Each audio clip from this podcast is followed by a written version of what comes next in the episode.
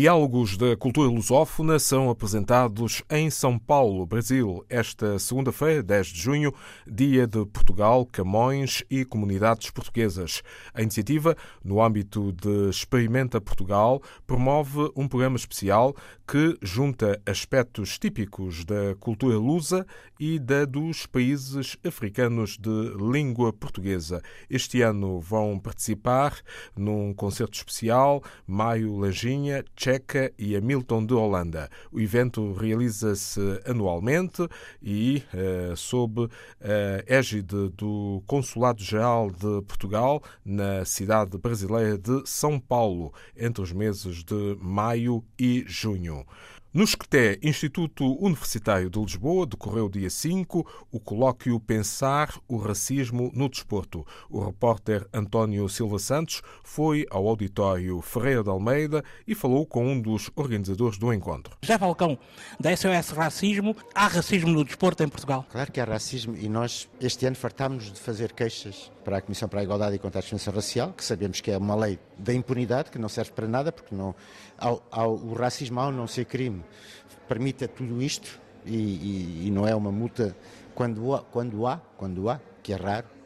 Portanto, há de facto racismo, há racismo institucional, foi o que eu comecei por dizer na abertura, e, e há atos de discriminação racial, há racismo em Portugal, e isto é mais uma vez uma negação de, de, quem está uh, instalado, digamos assim, não querer reconhecer e, como alguém disse já esta manhã também, não, o problema de, do racismo é sobretudo de ninguém querer reconhecer ou aqui não se querer reconhecer aquilo que existe. Como é que se muda esse quadro? Falaste de, na questão da educação, é fundamental? É, é claro que é fundamental, porque isto, a educação não é a educação da gente ser bem educado, é de facto de termos em conta, quando falamos de racismo institucional, passa por aí, a escola é o primeiro fator de racismo institucional, porque a escola, os currículos escolares, as matérias escolares não têm em conta a diversidade ainda fala dos descobrimentos, ainda fala de, não fala da escravatura, porque nós fomos ótimos, não é?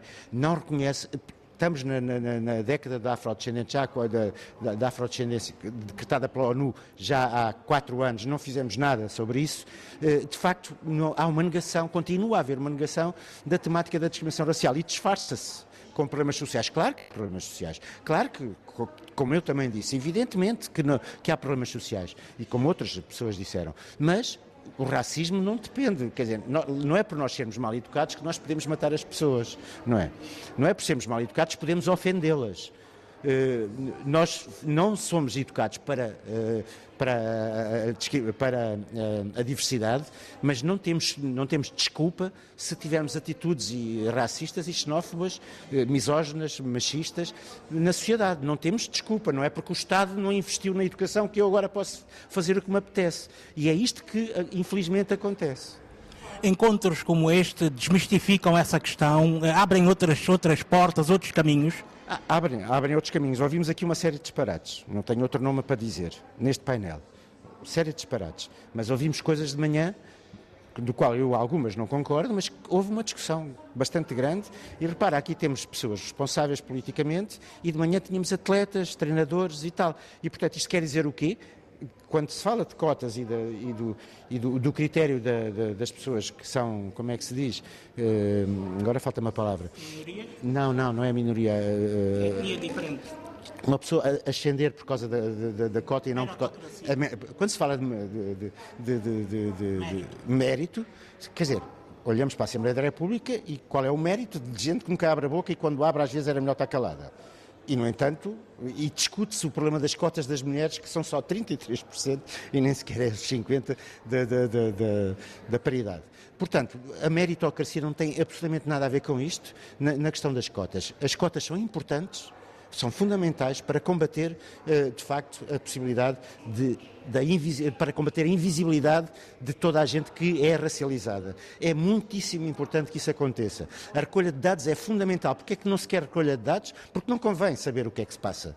Porque não convém, porque só pode haver políticas públicas sérias quando percebermos o que é que é o país. E este, pelos vistos, os nossos governantes não percebem este país e era bom que percebessem. E isso um, um, um, o próximo censo de, de, de, 2021 tem que trazer as perguntas sobre a etnia, sobre a, sobre a origem étnica das pessoas, sobre a cultura, sobre a religião, como fazem, como faz a polícia, como fazem os tribunais, como fazem uh, uma série de organismos que não são controlados, e isto é uma coisa que tem que ser controlada publicamente, não é? Contributo de Jean Falcão, da SOS Racismo. A reportagem do jornalista António Silva Santos no evento Pensar o Racismo no Desporto, que se realizou quarta-feira no Esqueté, em Lisboa, sob a organização do recém-constituído Viking Sport Club, em parceria com o SOS Racismo e o Centro de Investigação e Estudos de Sociologia do Instituto Universitário de Lisboa.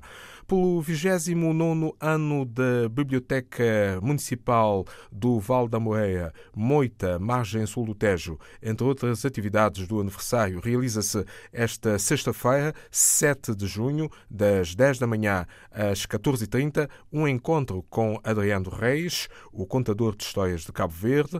Dia 6, ontem, nas leituras às quintas, foi apresentado o livro Fincapé, o feitiço do batuque, a cultura e o inconsciente coletivo dos povos colonizados, editado pela Associação Cultural Moinho da Juventude. Também ontem foi inaugurada a exposição fotográfica Rostos e Identidade do cabo-verdiano Cuni Mendes. Este sábado, às 18 horas, no Parque dos Poetas, em Oeiras, o escultor são tomense Zemé vai apresentar um conjunto de obras em homenagem à escritora e poetisa de São Tomé e Príncipe, Alda do Espírito Santo. Uma homenagem póstuma eh, com este conjunto escultórico a não perder. Música